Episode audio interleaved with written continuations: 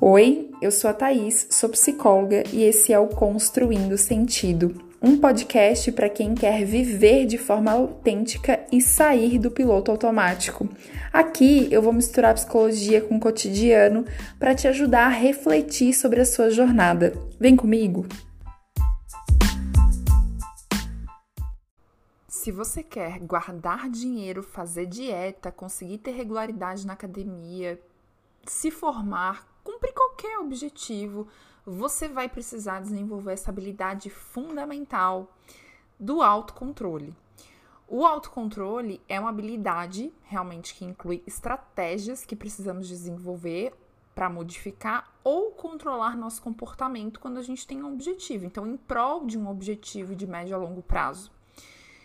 E esse episódio eu vou falar sobre isso, como desenvolver o autocontrole que é tão essencial para atingir objetivos. Mas para começar, eu preciso te dizer que o comportamento ele está sempre relacionado a algo que a gente pensa. Então, primeiro de tudo, você precisa se perguntar como você avalia a sua capacidade de realizar algo. Você se acha capaz ou não? Você acha, ah, não vou conseguir, nunca consigo mesmo? Ou seja, a sua percepção de autoeficácia, da sua capacidade de lidar com as coisas com eficácia, é positiva ou não? Vou dar um exemplo aqui, né? Você é, está querendo emagrecer e aí você está numa reeducação alimentar, mas vai ter uma festa. Você, o seu primeiro pensamento é: ah, Sei que vai depender de mim realmente escolher o que eu vou comer ou não. Sei que eu posso estipular uma quantidade ali do que eu vou comer. Sei que eu posso me planejar. Sei que está no meu controle. Ou você já acha, ah, não aguento, não consigo me controlar. Às vezes até prefiro não ir. Então, como é que é a tua percepção de autoeficácia diante das, do, da realização de objetivos? E como você avalia a sua capacidade de retardar uma gratificação? Então, para até inserir esse tema, falar um pouco disso, de um, eu quero trazer um teste bem famoso, talvez você já tenha visto em algum lugar, porque tem vários vídeos aí na internet, que é o teste do marshmallow. Ele é um estudo psicológico que foi feito lá nos anos 60, depois foi replicado várias outras vezes, enfim. E ele traz importantes lições sobre retardar a gratificação, que nada mais é que ter autocontrole diante de algo. Esse estudo, ele, ele era o seguinte, tá? Se você nunca viu, mas se você já viu, enfim, eu vou explicar. Ele reuniu uma série de experimentos, né, que tinham como objetivo justamente avaliar a capacidade de crianças em abrir mão de um prazer imediato em troca de uma recompensa maior no futuro. Então, esse estudo foi liderado pelo psicólogo Walter Mischel, da Universidade de Stanford, nos Estados Unidos, e ele acompanhou as crianças ao longo de algumas décadas depois, também depois do experimento, para avaliar como os resultados daquele experimento talvez tivessem alguma correlação com o que aconteceu na vida delas, né? Então, ele continuou acompanhando essas crianças em diferentes aspectos das, vida dela, das vidas delas depois já adultas. Então, como é que era o experimento, tá? Uma criança, daí tinham crianças de várias idades, crianças pequenas de 3, 4, 5, 6 anos, né? Crianças de idades diferentes.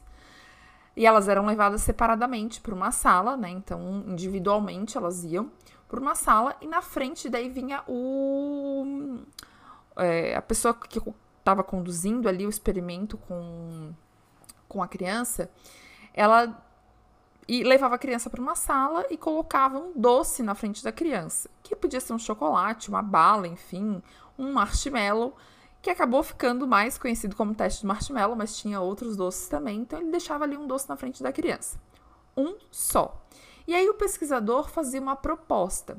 Se a criança fosse capaz de esperar sozinha na sala por um tempo determinado sem comer o doce, algo em torno assim de 15 minutos, quando o pesquisador voltasse, ela ganharia dois doces.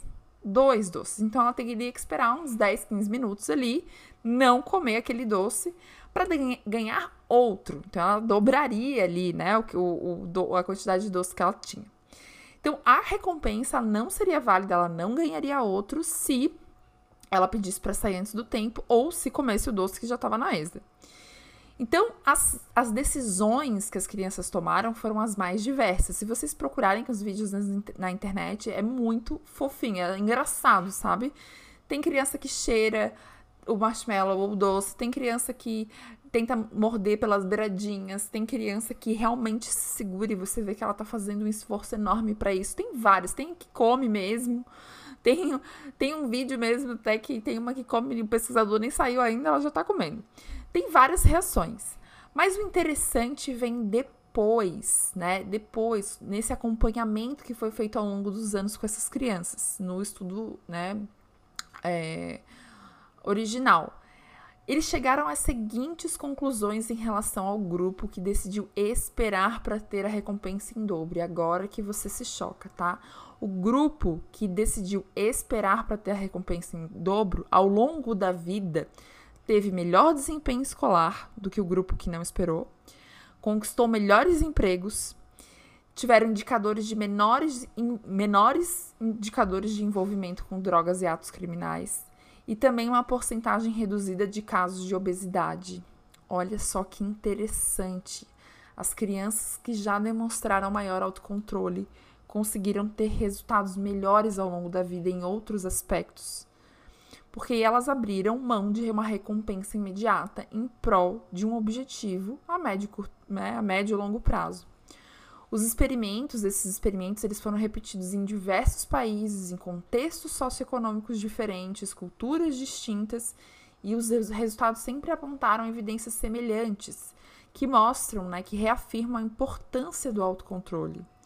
Ou seja, né, esse estudo ele mostra que a falta do autocontrole realmente afeta as nossas conquistas.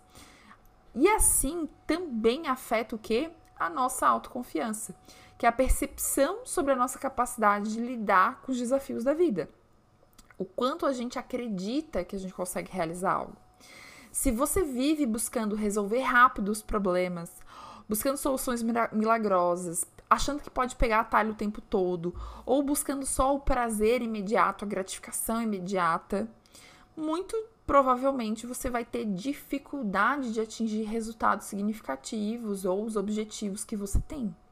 Ou muito dificilmente você vai desenvolver essas habilidades necessárias para realmente atingir os resultados, porque de fato tem coisas que levam tempo, né? Levam tempo, dedicação, esforço e muitas vezes você vai precisar abrir mão do prazer imediato.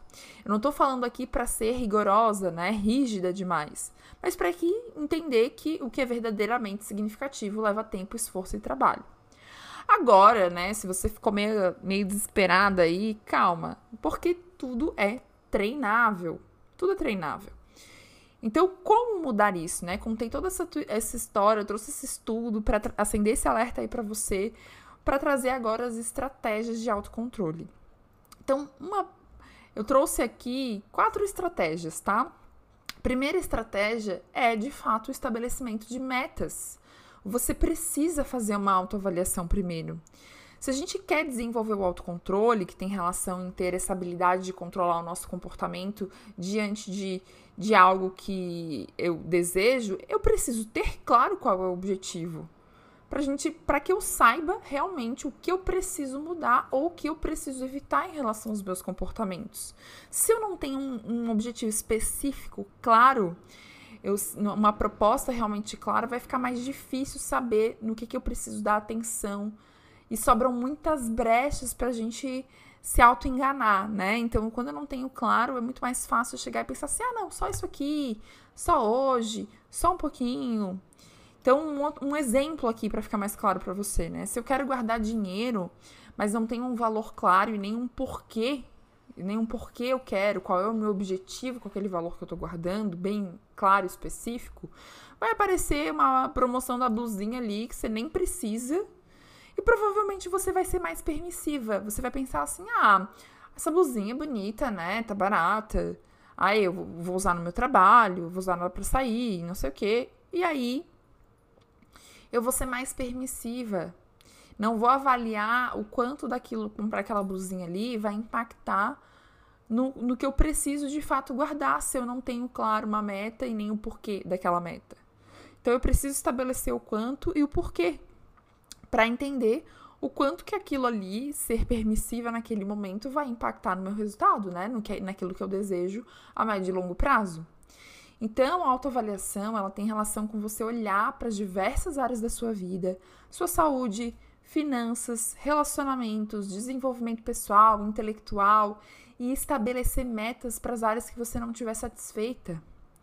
Sabe? Olhe para cada uma dessas áreas. Tem uma ferramenta muito legal que você pode achar na internet que é a Roda da Vida, bem conhecida até, que tem as diversas áreas da, da nossa vida, como eu falei, intelectual, saúde, financeiro, relacionamento, e se autoavalie. O que, que você gostaria de mudar, de ver diferente ali, e aí especifique a meta.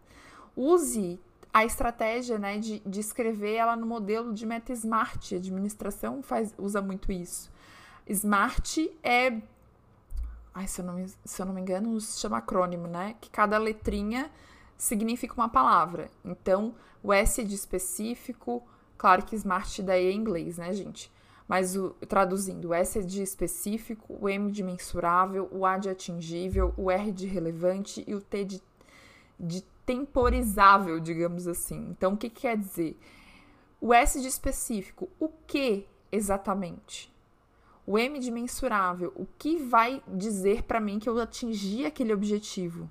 Ele é atingível, o A de atingível é para você refletir. Essa meta faz sentido, é atingível dentro da minha realidade, mesmo que eu me, eu me esforçando eu consigo atingir, né? Eu não posso achar que eu vou ganhar um milhão de reais em um mês, né? Se eu não tenho uma estrutura, se nunca cheguei nem perto disso, se eu não tenho um plano para isso, então eu tenho que olhar se é atingível ou não. O R de relevante precisa estar tá claro o porquê, por que aquilo é importante. Se o nosso cérebro não entende a importância de algo, a tendência também não fazer, tá? É poupar energia. E o T do tempo é em quanto tempo que eu quero alcançar aquela meta. Então, por exemplo, né? Ah, eu quero. Eu preciso guardar 10 mil reais até 31 de dezembro de 2023 para fazer uma viagem um, uma viagem, sei lá, para Paris, porque meu sonho é conhecer a Torre Eiffel. Eu fiz essa meta ficar mais específica do que só preciso guardar dinheiro. Fez sentido até aqui? Agora, eu quero fazer um adendo aqui, né? Se for em relação a algo mais subjetivo, como por exemplo, quero melhorar o meu relacionamento com meu marido, né? Não tenho um, um número X ali de dinheiro para guardar, como no exemplo anterior. Mesmo assim, busque especificar o que, que seria melhorar o relacionamento para você. Que situações aconteceriam se esse relacionamento estivesse melhor? Como ele é hoje? O que está impactando nessa relação? O que, o, o que, quais são os obstáculos, né, para que essa relação seja melhor? E aí você consegue enxergar situações mais específicas e talvez determinar alguns comportamentos específicos que poderiam deixar a relação melhor. Então, deixe, outra dica bem importante é deixar suas metas sempre à mão. Ela precisa estar colada na sua mente, ela precisa estar visível para você, em um lugar que você possa se conectar sempre, senão a gente acaba esquecendo daquela meta. O cérebro, ele quer prazer imediato, nunca esqueça disso. Nosso cérebro, ele não quer ficar se esforçando, porque é um órgão caro, né? Ele pesa 2 a 3% do nosso peso, total do nosso peso, mas ele gasta 30% da nossa energia. Então, se você não tem clareza, se você não tem um porquê bem definido, a tendência é que você não se mova. Então, lembre disso. A segunda estratégia para desenvolver autocontrole é ter atenção. A gente já funciona, nós temos muito, muitos hábitos que já estão enraizados, né? Hábito é tudo aquilo que a gente faz de forma automática ou semiautomática. Tá posto, é aquilo ali. Então, a atenção nas situações desafiadoras vão ser essenciais, aquelas situações que colocam em risco aí o, atingimento do seu objetivo. Depois de, de entender qual é o seu objetivo, você precisa definir que situações são risco, que, que situações podem colocar você à prova aí em relação ao teu objetivo. Você precisa mapear quais são os seus riscos né, em relação aos seus objetivos e pensar em estratégias né? Definir estratégias, o que, que você pode fazer diante daquela situação.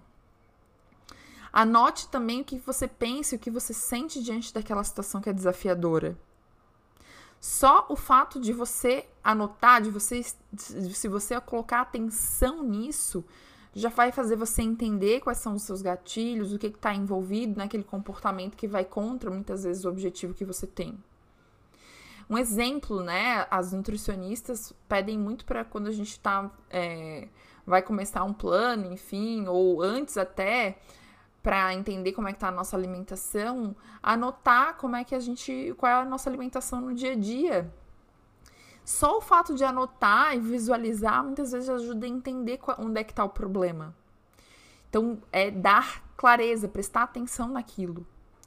Uma técnica aqui que pode te ajudar a unir o ponto 1 e o ponto 2 é a seguinte, tá? É uma outra técnica aqui, mas que eu vejo que pode contribuir em, em estabelecer objetivos e, e ser, né, e colocar atenção. É identificar realmente uma importante mudança de comportamento que você espera ter depois, imaginar o resultado mais positivo que você terá com aquela mudança. Depois, imaginar o obstáculo mais crítico que poderá surgir no seu caminho. E aí, traçar um plano, né, com passos descritos que é, também te ajudem a superar os obstáculos, principalmente. Terceira forma aqui, terceiro, é, que, que tudo faz parte, tá tudo ligado, tá? Você precisa fazer todos os passos, digamos assim.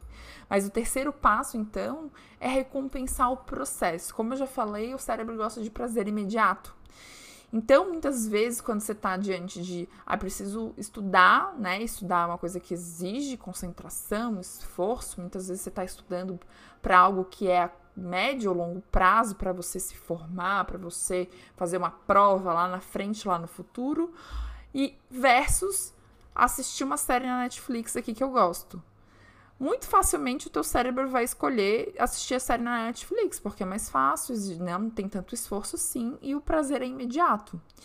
Então eu preciso recompensar o processo de estudar. E quando eu falo recompensar, não é você é, se recompensar com comida, com compra, com outras coisas que podem te prejudicar em outros sentidos, né? Mas de reforçar, assim, é, depois da, daqui, de você estudar, como você está se sentindo por ter conseguido, reforçar aquela, aquele sentimento de orgulho de você. Nossa, me senti bem que eu consegui cumprir o que eu tinha me comprometido. Isso eu vejo muito na clínica, assim. Quando eu trago para as minhas pacientes, às vezes, fazer uso de agenda, que é uma coisa simples até, né? E ela para elas conseguirem visualizar as coisas que conseguem fazer, claro, né? Fazendo uma agenda sustentável ali, não se enchendo de um monte de tarefa inalcançável. Mas para conseguir ver se, se perceber capaz de concluir as atividades, então você precisa sim se parabenizar, comemorar aquilo, né, internamente, digamos, se parabenizar, realmente re se reforçar, reconhecer as pequenas mudanças, anotar como é que você se sentiu ao conseguir concluir uma ação que contribuiu com a sua meta. Por exemplo, né, eu vou falar do meu exemplo aqui com exercício físico. Muito tempo da minha vida, eu fiquei em altos e baixos com exercício físico, assim fazia academia um tempão, depois parava um tempão, depois fazia pilates, aí depois parava. Porque eu, eu sempre trabalhava com, às vezes, metas muito específicas, né? Ou, daí não, ou não lembrava das metas que eu tinha, ou não entendia por que, que eu estava fazendo, ou desanimava, mil coisas. Quando eu comecei a mudar a minha percepção e ver assim, nossa, o exercício físico, ele diminui meu estresse, diminui a minha ansiedade, ele me deixa mais disposta, ele me dá orgulho de mim, dessa sensação, me, me, traz essa sensação de capacidade, de que eu sou confiável, porque daí eu me comprometo e vou lá e faço. Quando eu comecei a observar essas pequenas mudanças e esses sentimentos positivos atrelados ao conseguir fazer, virou a minha chave. E aí eu tenho conseguido manter a constância no exercício físico com, com prazer, inclusive, né? Com é, alegria de fazer, porque daí eu comecei a prestar atenção em como ele melhorava o meu sono, como diminuía o meu estresse, como no dia a dia, em cada dia, tinha um impacto positivo. Por menor que fosse, preste atenção nos impactos positivos. Isso é um auto-reforço, isso é uma forma de você se recompensar. E o quarto passo é a distração tá? Você vai usar ela em alguns momentos. Se a vontade estiver muito forte, meu Deus, já pensei, já já usei as estratégias que eu tenho aqui, já, meu Deus, já fiz de tudo e ainda quero aquilo que me distancia do meu objetivo. Então se, busque se distrair com uma outra coisa. Sabe, vai e é importante também ter uma lista em mãos, uma lista de estratégias que você pode fazer. Né? Então vai ler um livro, vai dar uma volta, liga para uma amiga, Faz alguma outra coisa que te distraia daquele pensamento ali. É, por exemplo, ah, meu Deus, eu quero, quero, quero, quero muito isso e não, e não faz sentido para o meu objetivo. Então, busque uma distração. Recapitulando, estabeleça metas, seja atencional, tenha atenção naquilo que você está fazendo, recompense o processo, se distraia quando necessário e outra coisa que eu ia falar também, tem a perseverança, que as coisas se encaixam, né? É um exercício. É, desenvolver um autocontrole é um exercício diário. E também seja gentil quando você falhar, porque em algum momento vai acontecer. A gente não é de ferro, tá? Tudo que eu falei aqui é para te ajudar a manter uma constância, mas não é para transformar essa constância em rigidez. Então, caiu, levanta, continua, ok? Espero ter ajudado. É, se você gostou, compartilhe nas suas redes sociais, manda para as pessoas que você conhece. Me encontra lá no Thaís Torquato Psicóloga. Fala o que você achou desse episódio, eu vou amar saber. E vou ficar muito feliz se eu conseguir contribuir com você em alguma reflexão. Um beijo e até o próximo episódio.